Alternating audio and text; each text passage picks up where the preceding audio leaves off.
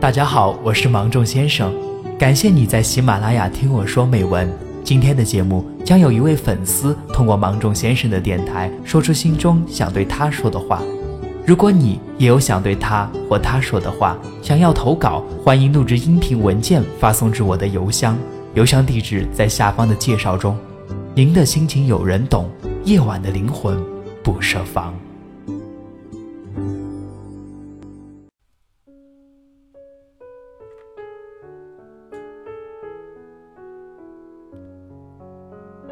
很久之后，终于将你视为平常。连看你一眼，都觉得多余。得不到的，就不要；不是好的，就扔掉。我们应该在薄情的世界里，深情的活着。我想忘记你，然后放过我自己，好好过日子，就是用一生。去读你该读的书，做你会做的事，游览这世界的美景，吃遍全世界的美食，阅尽这世界的美人，而不是找个人关起门来洗衣做饭。当然，后者的生活也是自得其乐的幸福着，但可否不要总劝前者？快变成和自己一样的人，你一定要过得好，不然对不起我的不打扰。羡慕那些一沾着枕头就能安睡的人，和那些决心放手之后就不再回头的人。我们都是小孩儿，胡闹是因为依赖。礼貌，是因为陌生；主动，是因为在乎；不联系，是因为觉得自己多余。虽然我有一万个想见你的理由，但少了一种见你的身份。不是我们不够好，只是时间不凑巧。如果晚一点相遇。结局会不会不一样呢？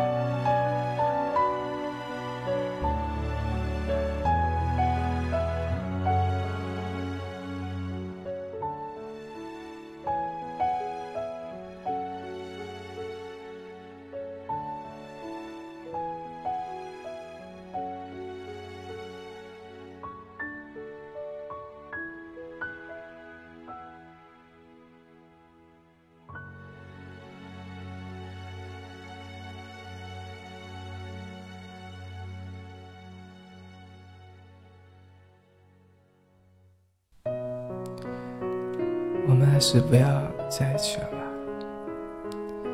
还记得第一次刚和你见面的时候，是在刚进大学的时候，那时候都在做自我介绍。突然听到你的名字，觉得很怪，因为我从来没想过会有人是这个姓。后来第二次见面。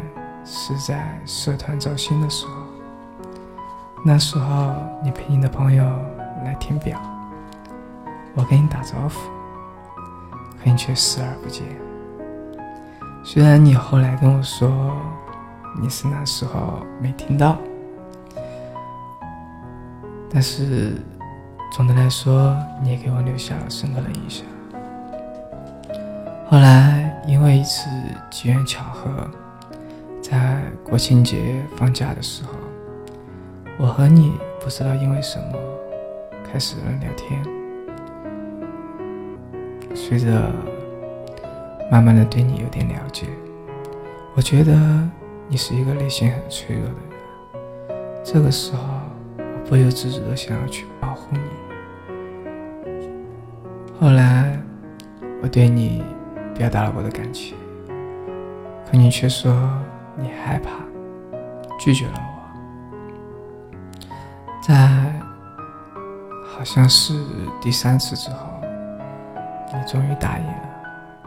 那天我很开心，我还记得，那是我们班第一次班级聚会。那天我喝了很多酒，可是在一起后，我发现好像你对我并不怎么上心。但是我并没有气馁，我坚信自己可以用自己的行动来打动你，给你看到我的真心。后来慢慢的。就不断带你出去玩，带你去吃好吃的。可你一次一次的表现，总是让我很心寒。我也很多次想与你说这个问题，可你总是不愿意。涉及到你的朋友，我总是很无奈，因为在你心里，朋友是第一位。而我永远只能排在后面。后来，在一次闹矛盾的时候，我把我积压了很久的感情一起爆发了。直到那个时候，你才知道到你经历了一段怎么样的时间。可能对你来说，男朋友可有可无，可能你后来知道错了吧。想要挽回，也开始拼命对我好。可是我已经心灰意冷了。我觉得我们两个并没有在一起的必要。在你一再的坚持下，我同意了复合。可这样让我很痛苦，因为我发现我对你好像并没有什么感情了。我不确定自己对你是不是还有爱。于是，我变了，我渐渐的开始不想，甚至是害怕和你在一起。你对我越来越好，我会感觉很累，同时我还会感觉到惭愧，因为我不爱你，可你还对我这么好，我凭什么？于是，就有了今天。我想说的这些，我觉得可能我们是真的不适合在一起了吧？你说你会等我，是永远等我，可我觉得真的不可能了，再也不能在一起，再也不想回头了，就像。喜欢你里面，刚开始的时候，金城武说的那句：“我很讨厌别人对我说对不起，因为别人觉得他说了对不起，得到我的原谅，他心里会很开心。但是，我还要假装出一副很宽容的样子去原谅你，这样就会使得我心里很不开心。我觉得。”我不能再这样了，是时候该和你坦白这一切。我们还是不要了，不是不行，是真的不能。我心里始终过不去，放过你，也放过我自己。